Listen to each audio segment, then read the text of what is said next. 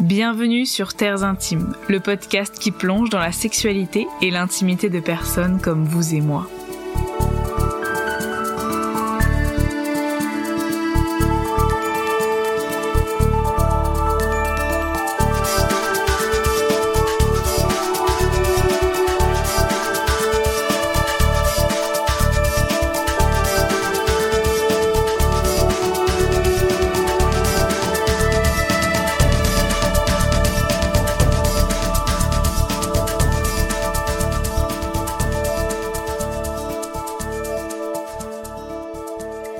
Je reçois dans ce nouvel épisode Nina, une jeune femme de 30 ans. Nina est le genre de personne avec qui on peut parler des heures. C'est une amoureuse de la vie, de la musique et de la joie. Elle a eu envie pour cette interview de mettre en lumière les challenges qui existent lorsque l'on est attiré par une personne du même sexe. J'ai découvert une dimension de Nina, une terre intime que je ne connaissais pas et je suis honorée de vous la présenter aujourd'hui. Ensemble, nous avons parlé d'une planète bisexuelle, d'introspection, d'imaginaire hétéronormé, de fierté et d'exploration. C'est parti.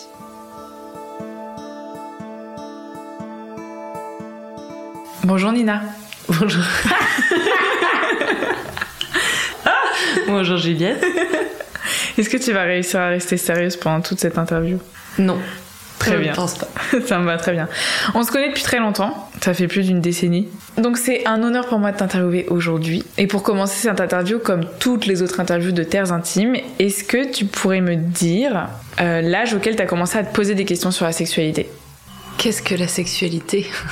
Euh, L'âge où j'ai commencé à me poser des questions, bah, c'est compliqué ça, hein, je dirais 6 ans.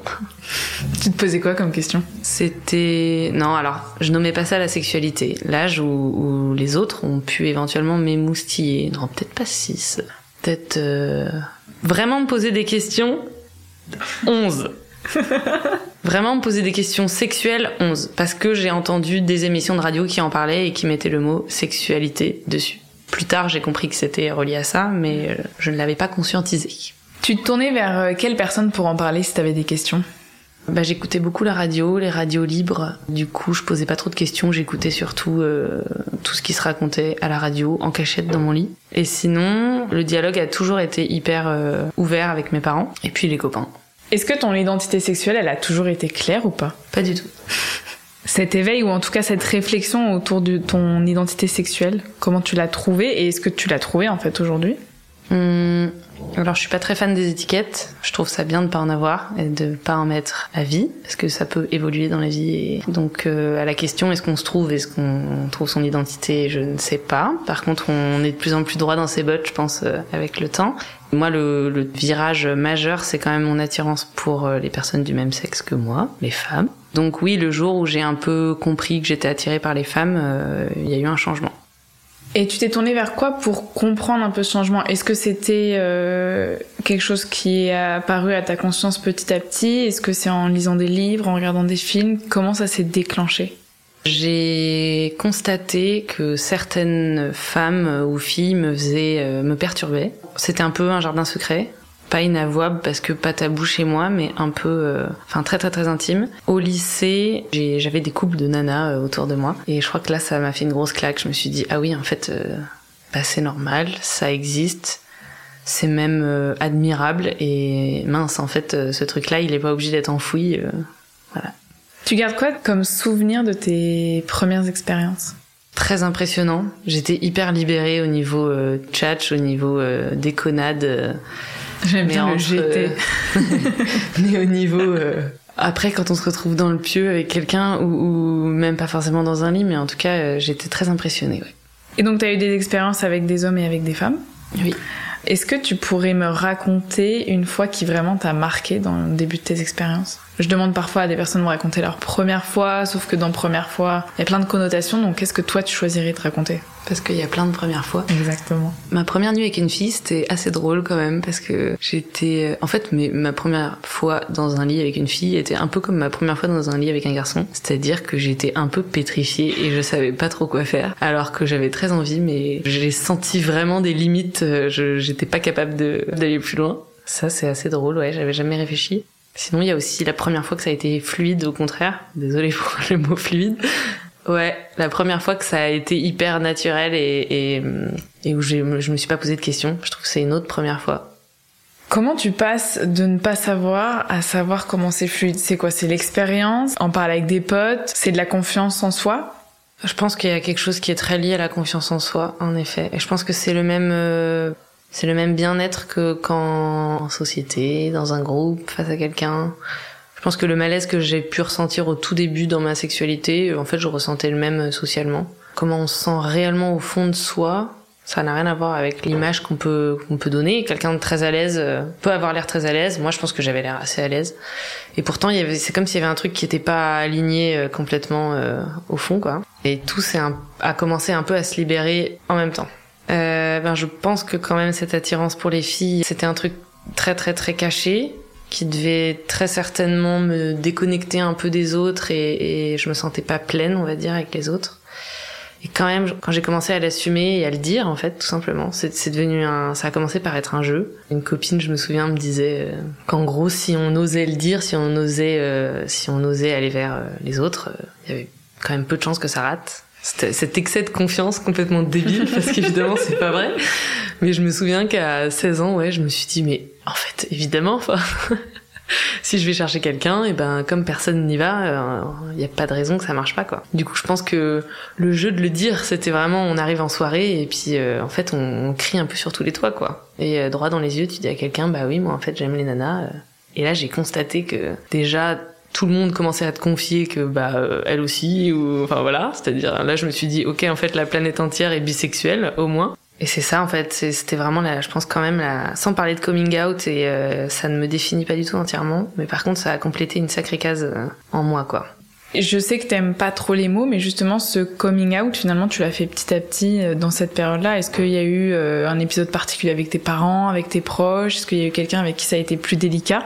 J'ai jamais ressenti le besoin de faire un coming out. Peut-être que mais il y a quand même de l'assumer, de le dire auprès de ses amis c'est un premier euh, espèce de coming out. Et puis auprès de sa famille, c'est aussi un deuxième coming out. Bon, le premier petit, c'était un peu euh, au lycée, justement, quand j'ai commencé à plus le cacher, euh, à l'afficher. Et puis auprès de ma famille, disons que tout a été très progressif, parce que j'étais du genre très fière d'aller à la Gay Pride, j'en parlais souvent.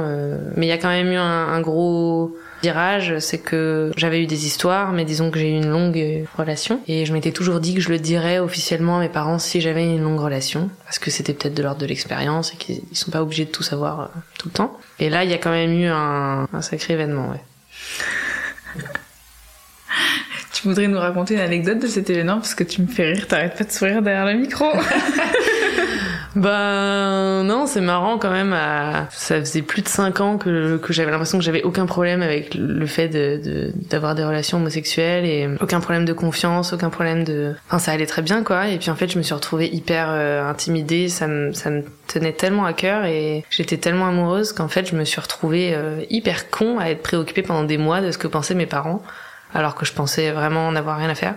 Et non, en fait. Euh, en fait, euh, pendant des mois, j'ai eu l'impression que ma mère avait peur, euh, avait peur pour moi, que ce soit compliqué, parce que c'est compliqué de d'être amoureux dans les rues euh, de, de, Paris, de tenir la main d'une fille, de lui faire des bisous, il y a des regards, et en fait, toutes mes peurs en moi, je les ai foutues sur leur dos, alors qu'en fait, c'était juste, elles étaient en moi, quoi. Et là, ça devient très intéressant parce qu'on se retrouve encore face à des trucs à, à régler, à travailler, et pour se sentir bien, quoi. Bah justement, tu m'as parlé du fait que l'introspection, quand on a une attirance euh, homosexuelle, elle est très forte parce que justement tu as toutes ces peurs qui sont en face de toi et tu dois y faire face pour exister ou exprimer ce que tu ressens. Est-ce que tu pourrais me parler de cette idée d'introspection qui était importante pour toi et qui l'est aujourd'hui? Il y a quelque chose qui, qui, revient assez régulièrement ces derniers temps dans ma tête, c'est que j'ai l'impression qu'on construit dans l'inconfort beaucoup. En tout cas, au niveau de la confiance en soi, ça joue énormément. En même temps, je dis ça et depuis euh, depuis que je suis née, je suis dans un confort extraordinaire euh, de ma famille, de tout ça. Mais euh, de se mettre un peu en, pas en danger, mais en tout cas dans l'inconfort, on va chercher hyper loin en soi. C'est comme quand on a un échec, quand on quand on vit quelque chose de, de perturbant, de déstabilisant. C'est la fin du monde et en fait, quand on se relève, on a appris quelque chose et, et on se sent encore plus fort qu'avant, quoi la plupart du temps. Et par rapport à l'homosexualité, je pense qu'il y, a quelque chose de vraiment extrêmement fort. Et si c'est bien fait et si on est bien entouré, évidemment ça peut être très très dur euh, et, et, jamais accepter euh, son homosexualité. Mais euh, en fait, un couple hétérosexuel, quand on veut, si on veut correspondre au schéma de la société et d'y aller avec une grande flemme, on peut carrément faire comme tout le monde, se trouver un, un, mec, faire une petite vie sympa, voilà, être amoureux, gna gna gna, vivre ensemble, se marier, parler d'enfants, aller aux fêtes, aller au dîner de famille, enfin c'est voilà. Et là, d'une certaine manière, on dérange personne. On, sort pas des clous, on se fait pas plus observer que ça. Et après, on peut commencer à foutre un peu les pieds dans ce qui sort un tout petit peu de la triste normalité. On peut se retrouver avec quelqu'un de couleur, on peut se retrouver avec quelqu'un de beaucoup plus âgé, on peut se retrouver euh, tout seul et être bien tout seul aussi. Enfin bref, on peut se retrouver dans des situations euh, qui commencent un tout petit peu à attirer l'attention et à être euh, un peu ouais à questionner les autres quoi. Où là, on tout d'un coup, on se retrouve face à, à vraiment le regard des autres. Et donc la relation homosexuelle, ben évidemment que c'est au cœur de tout ça. Et du coup, où on le vit mal, ou on refoule, et donc parfois on le cache, etc., etc. Ou on se dit qu'il faut accepter un truc et qu'il faut faire un travail par rapport au regard des autres. Et ce travail-là, si on sort pas de la normalité, en fait, on n'a presque pas à le faire. Et c'est fatigant. Et les gens sont fatigués et n'ont pas envie de faire ce travail-là. Et donc, du coup, je pense que de faire ce travail-là, c'est énorme, en fait, pour sa confiance en soi, son, son chemin dans la vie, en fait, euh, peu importe euh, du coup, je trouve ça très très très très intéressant de voir le travail euh, qui nous est imposé quand on se prend euh, toutes les remarques et les regards des gens dans la gueule. Euh. je trouve ça génial, quoi. Et comment tu l'as fait? Ben, la, première étape, c'est ce que je disais tout à l'heure, c'était de voir ça comme un jeu, et j'ai eu la chance de pouvoir vivre ça comme un jeu, de pouvoir, dans mon gentil petit quartier bobo du Marais, avec mes copains bobo, aller en soirée et et à le crier sur tous les toits, j'aurais pu ne jamais rencontrer de couple à mon âge. Enfin, j'aurais pu ne pas être dans un milieu à l'aise, donc j'ai eu énormément de chance. Disons qu'il y avait une porte ouverte et euh, je me suis dit oh là là, il faut absolument que j'aille voir euh, là-bas. Et après, ça a été, c'est tirer un fil et puis tirer un autre fil et ça qui est génial. Et du coup, bah, j'ai réalisé que déjà moi, ça me permettait éventuellement de rencontrer des filles, de, de le dire, puis d'en rencontrer d'autres attirées aussi par les filles. Donc ça, ça a été le démarrage.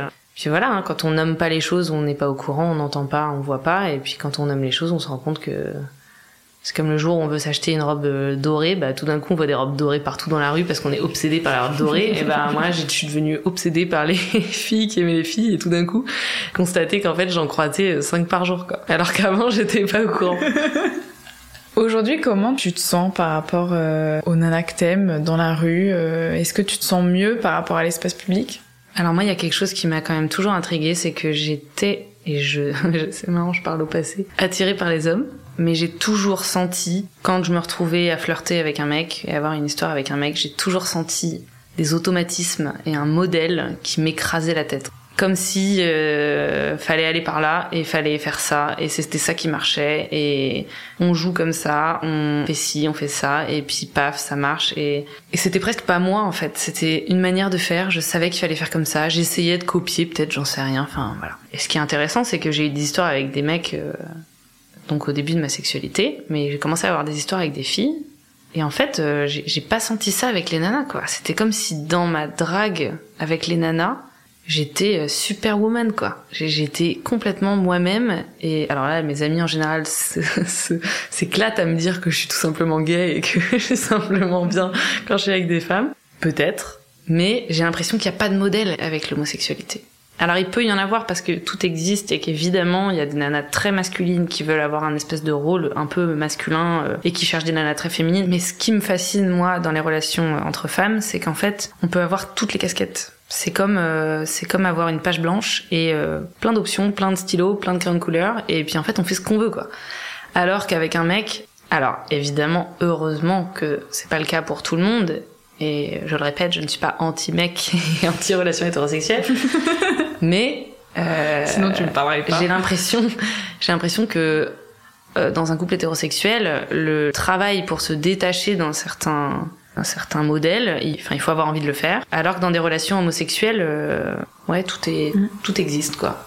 Bah, l'une des grosses problématiques aujourd'hui, c'est qu'il y a aucun imaginaire. Il y en a pas aucun, mais il y a quand même pas beaucoup d'imaginaire lesbien ou bisexuel, enfin c'est surtout l'imaginaire hétérosexuel qui est mis en avant et c'est un imaginaire qui est très spécifique. Et euh, moi j'ai très très hâte parce que Mona Chollet va sortir un livre sur la sexualité dans les couples hétérosexuels et comment le patriarcat s'invite dans chaque chose et ça va déconstruire énormément de choses. Et ce que j'adorais quand on en avait discuté avant, c'est que tu me disais que hum, il y avait beaucoup plus de polyvalence et de diversité dans les relations qui sont homosexuelles ou des relations qui sont pas hétérosexuelles parce que bah il y a un cadre qui est posé en hétéro, tu fais comme si, tu fais comme ça, la pénétration, les préliminaires, etc. Déjà il y a un problème avec ce mot préliminaire qui me perturbe, mais bref. Et en gros, euh, et alors que pour euh, en homosexuel, il y a tellement pas d'imaginaire que vous pouvez tout imaginer. Et justement, il est aujourd'hui en train d'être construit.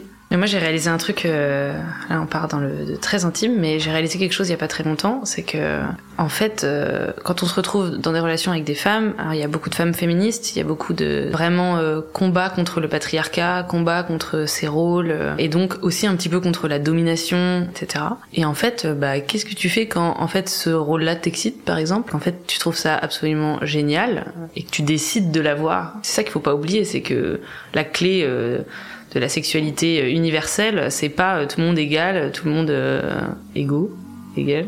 Bref, c'est pas ça. C'est évidemment qu'il y a des, des, rôles, des fantasmes, plein de choses qui excitent. On n'a pas tous les mêmes. Mais ce que j'adore moi, avec quand on commence à assumer ce qui, ce qui nous plaît, ce qui nous excite, ce qui est génial, c'est qu'en fait, avec une femme, on peut décider de jouer à ça à un moment, en fait. Mm. Et on peut décider d'avoir un rôle dominant, un rôle soumis. On peut, en fait, on peut décider de tout ce qu'on veut, et entre un homme et une femme aussi, mais physiquement, eh ben c'est un puzzle quand même assez clair quoi. Il y a encore une fois plein d'autres options, mais euh, avec une femme, enfin les relations euh, entre deux femmes, c'est c'est hallucinant quoi. Il y a une capacité à alterner euh, trois fois en en dix minutes si on veut. Enfin qui est complètement dingue en fait et, et, qui est géniale, qui est hyper épanouissante et, et je sais pas. Alors il y a peut-être aussi des, des, femmes qui font l'amour euh, d'une seule et unique manière et c'est un peu chiant. Enfin tout existe. Elles sont très heureuses, mais en tout cas toi ça t'ira pas quoi. bah, le truc de domination, moi j'ai des potes qui sont hétérosexuels et qui font face à ce problème de euh, mais moi je suis super excitée quand je me fais dominer quoi. Et en fait, j'essaye de moi j'essaie de déconstruire cette idée que c'est un problème, c'est plus que tant que c'est fait consciemment. Genre là, je sais que j'aime ça consciemment, j'aime quand tu me domines, mais par contre, c'est pas un système de domination qui est intégré, une dynamique qui est intégrée dans notre couple à tout moment de la journée. C'est juste là, tu peux clairement dire bon ce soir. Euh, c'est là où peut-être euh, il y a du travail à faire du côté des hommes et du côté des femmes du côté des femmes à ne pas accepter constamment ce rapport imposé dès le départ par les hommes qui constamment ne se mettent que dans ce rapport à la femme. Les hommes qui veulent absolument tout le temps dominer et les femmes qui du coup par principe là on remonte à des centenaires euh, et des millénaires de domination un peu euh, animal et dans toute l'histoire de la femme aussi. c'est dans l'inconscient collectif hein, cette domination. Mais après c'est un travail à faire euh, dans les deux sens quoi, que, que les mecs réalisent qu'en fait ça va pas exciter toutes les nanas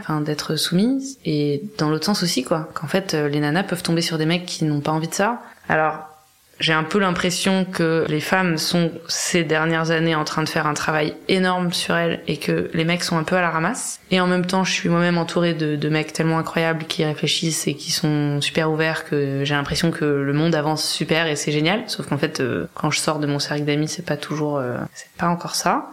Et du coup, ouais, ce serait bien qu'il y ait un masculinisme, qu'il y ait un... On n'arrête pas de dire le féminisme, oui, enfin, il y a des mecs féministes, mais la Terre entière a pas besoin d'être féministe. Ce serait bien qu'il y ait une conscience aussi masculine, une révolution de, bah, on est sensible, on est tendre, on n'a pas besoin de ça, on n'a pas envie de ça.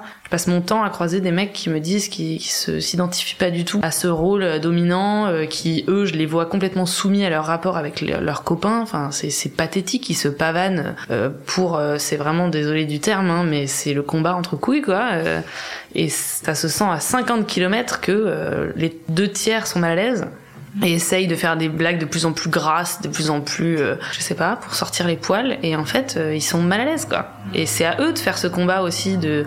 Bah, en fait, c'est pas ce rapport qu'on a envie d'avoir les uns avec les autres. On a le droit de se faire un câlin, on a le droit d'avoir la tendresse l'un pour l'autre. On n'est pas forcément pédé, on n'est pas forcément.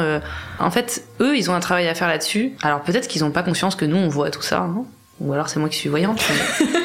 J'imagine, enfin, j'ai entendu quelqu'un d'incroyable à la radio, j'ai oublié son nom évidemment, mais qui faisait un peu un combat de tendresse et euh, c'était génial d'entendre un mec euh, dire tout ça en fait. Et je pense qu'on a besoin de ça et, les femmes, bah, il faut continuer à exprimer le fait qu'on est attiré par ça aussi, pas que par l'espèce de grosse brutasse. Pour moi, la révolution masculine, enfin des hommes, des personnes avec des pénis, elle est nécessaire. Et moi, je dis à des potes qui s'énervent un peu contre les féministes, genre oui, les féministes, il faut qu'elles repensent les hommes. Et en fait, je suis là, mais c'est votre taf aussi. Enfin, on peut pas, on peut pas tout faire pour vous. Enfin, elles peuvent pas euh, aborder tous les sujets, quoi. Et avec tous ces éléments qui sont là aujourd'hui, comment tu définirais une belle sexualité? C'est quoi pour toi une belle sexualité? Je dirais d'être en phase avec le, avec ce qu'on est euh, au moment T parce qu'on n'a pas envie de la même sexualité tous les jours, on n'est pas de la même humeur euh, tous les jours. Euh. donc je dirais qu'une belle sexualité, c'est une sexualité qui s'écoute sur le moment présent et du coup avec quelqu'un qui est aussi à l'écoute de ça. Et, une belle sexualité, c'est comme un, c'est comme un beau film, c'est comme c'est comme passer un moment incroyable entre amis. Enfin, c'est, c'est, je trouve que c'est du, c'est du moment présent fois dix mille quoi. Mmh. Est-ce que par rapport aux différentes relations que tu as eues, t'as eu différents rapports au consentement ou t'as ressenti différents rapports au consentement? Ouais, peut-être que ben avec des mecs, euh, je pense que quelquefois c'est arrivé, j'en avais pas forcément envie. Et avec les nanas, elles en avaient peut-être pas forcément envie. Non, je rigole. je blague, je blague, je blague. Euh, avec les nanas, euh... non, est-ce que c'est pas vraiment du, enfin, du consentement? Après, c'est de l'envie. Euh, est-ce qu'elle est là Elle est pas là euh. T'arrives à plus communiquer peut-être avec les femmes qu'avec les hommes? Bah, ça évolue encore tellement ces dernières années que ça ne cesse d'évoluer. C'est incroyable. Hein. Rien que de, de, commencer un peu à dire ce dont on a envie, ce qui nous plaît. Enfin, même ça, je trouve que ça prend tellement de temps. Enfin, ça fait plus de dix ans que j'ai une vie sexuelle maintenant, et euh, il y a des choses que j'ai scandaleusement découvert il y a un an, deux ans, quoi. Genre quoi? L'orgasme. Bonjour. Et alors, c'était comment? C'est un peu euh, du pur hasard. et je me suis dit, oh purée, ça fait presque 10 ans que je me demande si je l'ai atteint ou pas. Et puis en fait, non, clairement, euh, là, c'était assez clair. Et ouais, ça, c'est la grosse claque dans la tête. Hein. Voilà, donc euh, là, c'est reparti pour 10 ans de, de recherche. Non, mais ça, c'est un exemple énorme. Mais euh, ouais, je pense vraiment que notre sexualité, elle évolue avec nous, quoi. Et, et on grandit, on apprend plein de choses, on, on, rencontre différentes personnes, on est attiré par de nouvelles choses. Et plus on se sent bien dans ces, dans ces baskets, euh, moins on cherche parfois des choses euh, qui nous dérangent, du conflit, j'en sais rien. Au bout d'un moment, peut-être qu'on est plus posé et du coup, tout d'un coup, on, on est excité par d'autres choses, quoi. Est-ce que tu te sens connecté avec ton désir? Euh, Oui, plutôt au quotidien, oui. Dernièrement, tu m'as dit que tu étais plutôt attirée par les femmes de 40 ans. Est-ce que tu pourrais m'expliquer cette lubie euh, bah, ça rejoint la maturité, la curiosité que j'ai, je pense, pour euh, les gens, pour plein de choses. Et j'aime beaucoup. En fait, j'ai toujours été entourée de personnes plus âgées dans la musique, dans le milieu euh, enfin, professionnel, artistique dans lequel je, baigne depuis un moment. Je suis tellement curieuse que je pense que j'ai toujours un petit peu euh, apprécié être en présence de gens qui, qui avaient beaucoup d'expérience. Donc j'étais un peu une éponge. Et puis, j'imagine, c'est la suite logique des choses. D'avoir passé autant de temps avec des gens plus âgés, ça fait qu'en fait, je me sens bien avec eux. C'est tellement riche, en fait, tout ce qu'on partage avec... Mais bon, il y a des personnes qui ont 15 ans de plus que soi et qui sont très chiantes. Et heureusement, c'est pas encore une fois une étiquette, mais euh, c'est souvent des personnes qui savent un peu plus ce qu'elles veulent aussi. Et là, on n'est plus dans le dans l'expérience. Euh, je sais pas comment comment expliquer pourquoi ça m'attire. Euh, je trouve ça juste beau en fait. Une femme de 40 ans, c'est une espèce de sommet de de la vie, quoi. Est-ce qu'elle t'a plu la dernière fois où t'as fait l'amour? Euh, Oui. Beaucoup. j'ai vraiment la même sensation après euh, une, incroyable partie de jambes en l'air. Euh, j'ai la même sensation que parfois quand on rencontre quelqu'un et, que c'est complètement fusionnel et qu'on se connecte à quelqu'un, qu'on passe, euh, ça peut être une heure à boire un verre, à avoir une, une discussion incroyable ou alors d'écouter une musique qui nous transporte. En fait, on est connecté avec un espèce de truc présent un peu indéfinissable. Et en fait, se connecter à quelqu'un, bah, c'est un peu ça, je découvre ça ces derniers temps aussi. C'est qu'en fait, la sexualité, elle est presque un peu mystique euh, et hyper, euh, pas que dans, dans la connexion physique, tactile et, vraiment euh, corporelle des corps. Enfin, on peut avoir l'impression de faire l'amour avec quelqu'un euh, en faisant de la musique avec quoi. Du coup, je crois que c'est la connexion entre les gens en fait. Mm. Et on n'est pas toujours disponible parce que souvent on est un petit peu préoccupé par euh, ses propres problèmes, sa journée, son boulot, ses soucis familiaux, enfin personnels. Et du coup, en fait, on est un peu fermé et, et de s'ouvrir aux autres, ben, on, enfin moi, c'est ça qui m'épanouit quoi. et du coup, au lit, c'est c'est un peu pareil en fait, c'est d'accepter l'autre comme il est et de d'essayer de comprendre son envie du moment, euh, son désir et de se lancer dans l'aventure euh, instantanée. Comment est-ce qu'on pourrait faire d'après toi pour nourrir un imaginaire qui soit plus hétéronormé? Ben, peut-être que la masturbation, au final, euh, comme c'est quelque chose avec soi-même et sans personne, peut-être réfléchir un petit peu à ce qui nous excite quand on est tout seul, en fait son imaginaire, euh, vraiment son, petit monde euh, intime, personnel, euh, un peu comme quand on a 12 ans, et puis en fait après on oublie parce qu'on se retrouve dans le tourbillon de ah bah on drague comme si, c'est comme ça dans les films, c'est comme ça dans les chansons, il faut faire ça. En fait, repenser à où est-ce qu'on s'en va tout seul dans sa tête. Alors je dis la masturbation parce que c'est premier exemple sexuel que j'ai euh, avec euh, soi-même. Mais euh, ouais, repenser à repenser à son imaginaire et, à, quoi on rêve en fait quand on est quand on est tout seul dans sa tête et qu'est-ce qui nous transporte quoi. Tu parles de masturbation et moi la masturbation je l'associe beaucoup à l'amour de soi. Est-ce que tu l'aimes ton corps? Euh, Oui, ça dépend des phases, ça dépend des moments. Parfois je passe le miroir et je me dis oh quelle grosse bombe. Et parfois, je, je, préfère pas regarder parce que je sens que c'est, c'est vraiment pas la bonne journée. Euh, et après, avec quelqu'un d'autre, c'est encore différent parce que on n'est pas regardé toujours de la même manière. Et il y a des personnes qui nous font nous sentir incroyablement belles euh, et d'autres pas plus que ça. Et comment tu fais pour nourrir l'amour de ton corps, l'amour de l'amour de soi? Est-ce que tu as des méthodes? Est-ce que tu as des choses qui t'aident au quotidien? Ou est-ce que c'est tu laisses vraiment ça couler en fonction des jours? Bon, on n'a pas toujours euh, le temps de penser à soi et de prendre soin de soi. Ces derniers temps, j'ai un peu trouvé l'équilibre de prendre soin de mon corps vraiment de manière euh, très concrète, quoi. Bien manger, faire un peu de sport. Et c'est assez radical en général. Quand je me sens un peu pas, pas top, euh, je fais un peu de sport, hein, deux trois jours où je fais gaffe et je me sens vachement mieux tout de suite. oui, c'est vachement sympa. Faut juste le faire, mais mais en tout cas moi ça me ça m'aide. J'ai l'impression de, ouais, d'être euh, une grande athlète quand j'ai fait 10 minutes d'abdos, alors que après je constate que c'est pas du tout le cas, mais.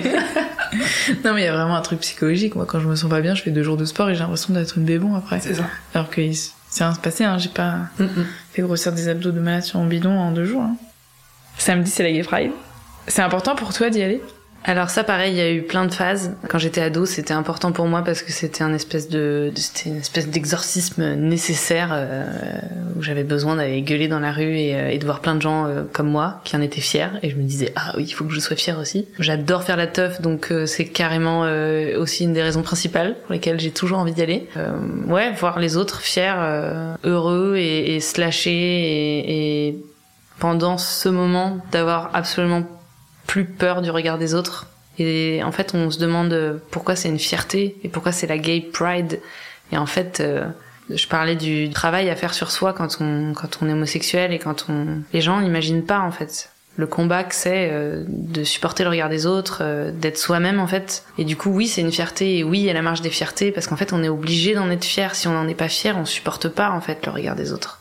Et ça, les gens le, le voient pas, le savent pas. Mais, mais passer 24 heures dans le corps d'une gay euh, ou d'un gay, vraiment, c'est.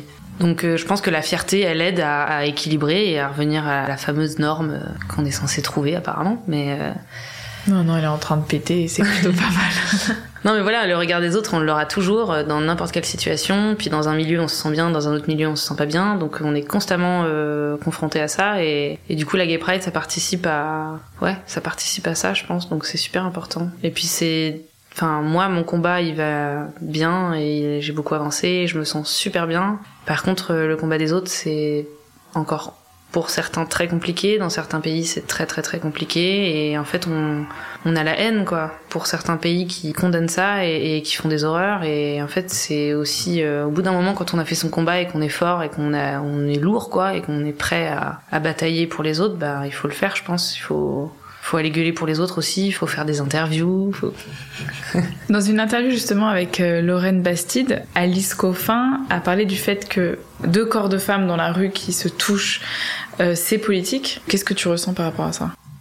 Ce qui est politique, c'est ce qui concerne euh, le domaine public en fait. les autres, quand on est dans la rue, on est chez personne, on est chez tout le monde et ce qui devient politique concerne en fait la société et ça c'est une grande grande grande grande grande question par rapport aussi aux religions, par rapport à, au port de certaines marques euh, signes religieux. Enfin, où est la limite de la liberté en fait de, de chacun dans la rue? Ça c'est un grand grand grand débat, un grand grand casse-tête. Comment on accepte que l'autre soit comme il est, mais comme on partage cet espace, qu'est-ce qu'on en fait quoi? Sauf qu'encore une fois, la normalité qu'on a créée, elle fait que certaines choses dérangent et certaines choses ne dérangent pas un couple hétérosexuel qui s'embrasse et se touche ne dérange pas. Donc est-ce que c'est pas politique? Puisque ça dérange pas, euh, on s'en fout. Alors que deux femmes, comme on n'est pas encore complètement habitué, là, ça devient un débat et là, ça dérange et là, euh, voilà. moi, j'ai toujours pas compris pourquoi il y avait des manifestations, euh, des gens qui s'opposaient au mariage homosexuel, typiquement. Pourquoi est-ce qu'on perd son énergie à aller faire chier le bonheur des autres. Ça, c'est un truc que je ne comprends pas. Quoi. Il y a des milliards de combats sur Terre à mener, et il y en a, leur combat, c'est empêcher les autres d'être heureux. Ça, j'ai vraiment toujours pas compris. Quoi. Alors après, la question du mariage religieux, etc., c'est complexe parce que on n'a pas besoin de se marier pour euh, afficher son amour et voilà. Mais voilà, ça, ça fait partie des, des trucs que j'ai toujours pas compris. Je vois pas comment on peut comprendre en fait. Hein. En vrai.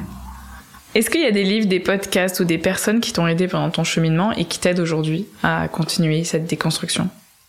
Ben oui, beaucoup, beaucoup, beaucoup. Toutes mes lectures de, ces derniers temps euh, m'ont aidé euh, en fait dans ce petit travail quotidien et, et l'apprentissage quotidien. Geneviève Fraisse qui parle du féminisme dans l'art ça, ça m'a fait vachement de bien. J'ai aussi vu un, un petit colloque d'elle euh, au Conservatoire euh, national supérieur de musique de Paris. Et là, j'ai été assez impressionnée par, euh, par son féminisme, par sa, sa posture du féminisme tranquille un peu en fait. Parce que moi, j'avais une idée un peu surex des, féministes qui ont besoin de gueuler que ça va pas. Et, et, là, je me suis dit waouh, en fait, je me suis retrouvée face à une femme avec un parcours incroyable j'ai eu l'impression d'être face à un combat tranquille en fait et intelligent et très stratégique et je me suis dit eh ben oui en fait euh, n'importe quel combat euh, alors évidemment qu'il y a la phase de révolte et, on peut pas être tranquille tout le temps parce que quand quelque chose nous dérange euh, c'est inévitable d'être en colère d'être enfin voilà pour se révolter il faut ça. Mais par contre j'ai compris toute la phase de vraiment de combat stratégique en fait. Et qu'on peut pas balancer à la tronche d'un mec qui nous dérange, qui nous insupporte, qui nous, on peut pas balancer des reproches, on peut pas, euh... il va jamais l'accepter si on lui dit ça en fait, parce qu'il va se sentir agressé, et il est agressé, et quand on se sent agressé, ben on devient débile, on sait pas quoi répondre, euh, on dit des trucs qu'on pense pas, enfin, et du coup de, ouais, je pense ça, ça m'a carrément euh, chamboulé cette année, Geneviève Fraisse. Et puis euh, bah Mona Chollet aussi, euh, même des fictions, des, des romans, des, des, choses que j'ai trouvées magnifiques. J'ai relu de la poésie. Euh, je pense qu'on peut, faut se nourrir de tout quoi. Tu m'as parlé du podcast Le cœur sur la table. Pourquoi il t'a autant touché?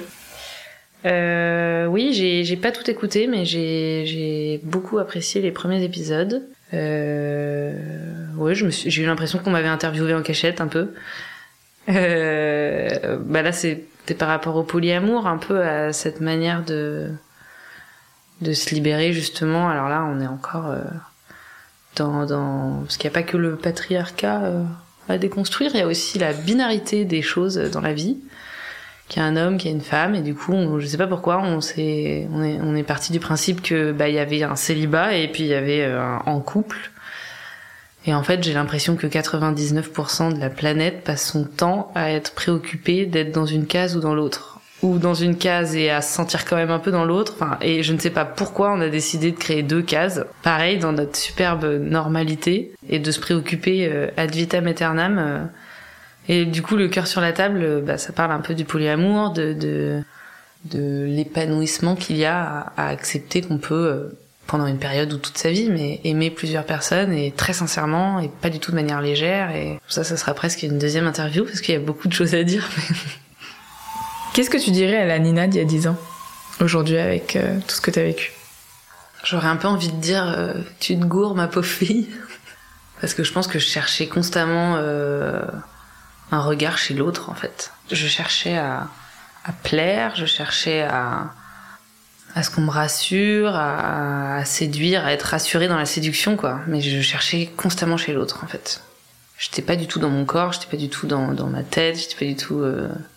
Mais bon, c'est normal, hein. Je pense que tout le monde a ce parcours et, et c'est quand même pas facile de se dire à 16 ans, euh, ah, il faut que je rayonne pour euh, être bien avec les autres. Enfin, on se dit pas ça à 16 ans, quoi. Et puis je pense qu'en plus, je me sentais carrément déjà bien dans mes pompes, euh, comparé à d'autres gens peut-être, hein, mais... Non, je suis aussi fière de la Nina d'il y a 10 ans. Hein. Ouais. Quel conseil tu donnerais à quelqu'un qui a du mal à accueillir ses désirs? Je dirais de, de surtout s'entourer de gens bienveillants et de d'amis, de famille, de, de, et qui jugent pas et qui sont à l'écoute, qui sont ouverts. Et ouais, vraiment de, s'entourer au maximum, euh, peu importe si c'est quelqu'un qu'on a rencontré il y a deux semaines ou parfois on s'acharne à garder ses amis euh, du collège parce que c'est ses amis du collège, mais parfois ils ont un avis complètement con et ils nous empêchent euh, énormément d'avancer.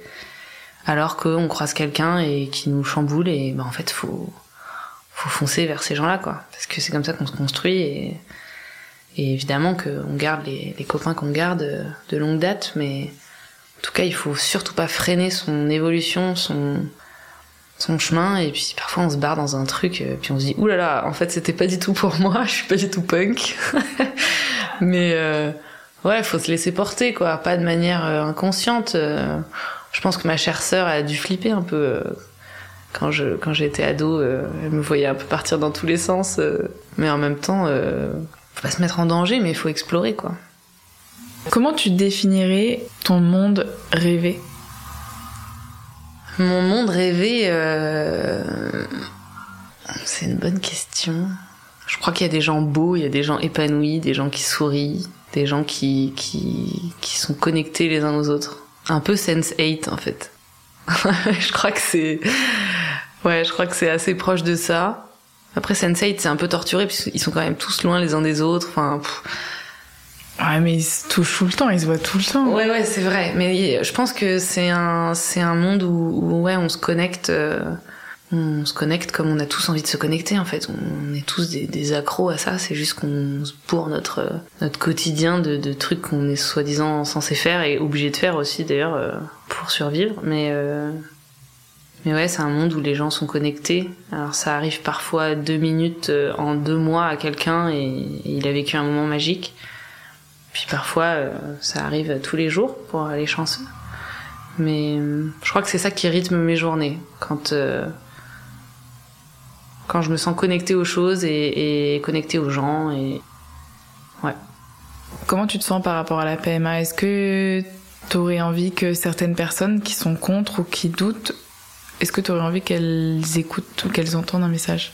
C'est un sujet complexe parce que moi-même, je ne sais pas euh, si un jour j'ai des enfants. Je, actuellement, je ne sais toujours pas comment j'aimerais en avoir. Encore une fois, j'aimerais bien que ceux qui n'ont pas leur mot à dire et ceux que ça ne concerne pas euh, ne, se mettent pas en travers de, du parcours des autres. Et encore, ça c'est encore euh, vraiment euh, quelque chose qui doit évoluer dans la tête de chacun et dans l'image qu'on a de la famille, de je pense que le chemin il est assez énorme. Et puis surtout, ce serait bien qu'on se préoccupe de, des motivations à fonder une famille euh, chez tout le monde, et non pas le moyen de le faire, mais plutôt euh, pourquoi on fait des enfants en fait, et est-ce qu'on est vraiment apte à... Enfin, quelles sont tes motivations pour faire des enfants, et, parce qu'on le sait très bien que pas besoin d'avoir été fait dans une éprouvette pour, euh, pour être malheureux, quoi. Il y a plein d'enfants qui ont été faits euh, dans les règles de l'art, euh, du puzzle, mais qui sont pour autant pas du tout heureux, quoi. Donc voilà. De toute manière, on emmerde les autres parce qu'on n'a pas envie de faire un travail sur soi, c'est bien connu. Est-ce que tu aurais des conseils à donner pour atteindre l'orgasme ou peut-être lâcher prise ou quelque chose qui a déclenché cette ouverture? Euh, de pas avoir, enfin d'essayer de se débarrasser de la honte, parce que j'imagine qu'on n'atteint pas tout l'orgasme du tout de la même manière, et du coup, enfin j'aime bien, j'imagine, je sais. Euh... J'imagine. Du coup, euh, c'est mon côté modeste. Euh... Ouais, d'essayer de se dégager de la honte, en fait, et d'aller même à l'excès, euh, à l'excès vers, enfin de multiplier les petits trucs qui nous excitent. Enfin de ne pas oublier qu'on est tout seul dans sa tête quoi. Et du coup en fait on peut explorer à fond dans sa tête. Alors, avec quelqu'un c'est encore mieux et c'est encore plus enfin c'est, ça peut être complexe mais ouais de, d'oser aller loin quoi d'arrêter d'avoir ces petites voix qui sont là genre oh dis donc non mais attends quand même c'est un peu bizarre ce que tu fais genre oh, en fait euh, ouais et du coup d'essayer de trouver les partenaires euh, qui nous déconnectent aussi de la honte euh, d'aller voir des gens un peu foufou quoi. du coup après on se dit oh bah si lui il est comme ça ou elle elle est comme ça, en fait on s'en fout. Enfin moi je suis d'essayer ouais de d'approfondir euh, les choses, de, se barrer à fond dans un truc euh, et de s'ouvrir. Euh, ouais. Par rapport à la masturbation, je pense que je sais pas quoi je pensais quand j'essayais et que je poussais pas le truc très loin il y a des années. C'est très complexe, hein, la masturbation féminine. Purée. Oh, je saurais même pas expliquer pourquoi j'ai pas été plus loin il y a quelques années quand je me masturbais et pourquoi là. Je crois que là j'en avais ras le bol en fait. Je, voulais. Je voulais comprendre quoi. Et puis j'en ai surtout en parler en fait aussi. En parler euh, à mort avec ses copines. euh. On a tous besoin de cette copine qui se masturbe depuis ses 13 ans et qui a eu 6775 orgasmes et qui t'explique tout d'une manière absolument évidente. Ouais. Ouais, je pense qu'il faut trouver cette copine. Ouais, ça c'est peut-être mon, mon, mon, mon conseil. Même moi de dire ah mais en fait je crois que je crois qu'en fait j'ai pas trop eu d'orgasme. euh, Puis c'est tout d'un coup même quand tu dis ça à tes partenaires ils disent mais pourtant je pensais que tu prenais ton pied et toi t'es là genre mais évidemment que je prenais mon pied mais d'ailleurs enfin c'était pas faux. En tout cas avec soi-même c'est absolument génial de découvrir quelque chose qui nous donne du plaisir et qui nous fait un peu exploser quoi. C'est quand même le... tout d'un coup on a plus besoin de personne en fait donc euh, c'est trop bien. Merci Nina. Merci Juliette. Terres Intimes est un podcast produit par la plateforme Juliette fait la révolution. Il n'aurait pas pu voir le jour sans Théo Carlinet au mixage son, Didier Benetti au générique et bien sûr sans les personnes inspirantes qui osent partager un bout précieux de leur intimité. Merci Nina pour ton rire, ta vision du monde et tes engagements. Si vous souhaitez découvrir les autres épisodes de Terres Intimes ou encore les autres podcasts de la plateforme, je vous invite à vous abonner au compte Instagram Juliette fait la révolution ou à vous rendre sur le site internet juliettefaitlarévolution.com. À très bientôt!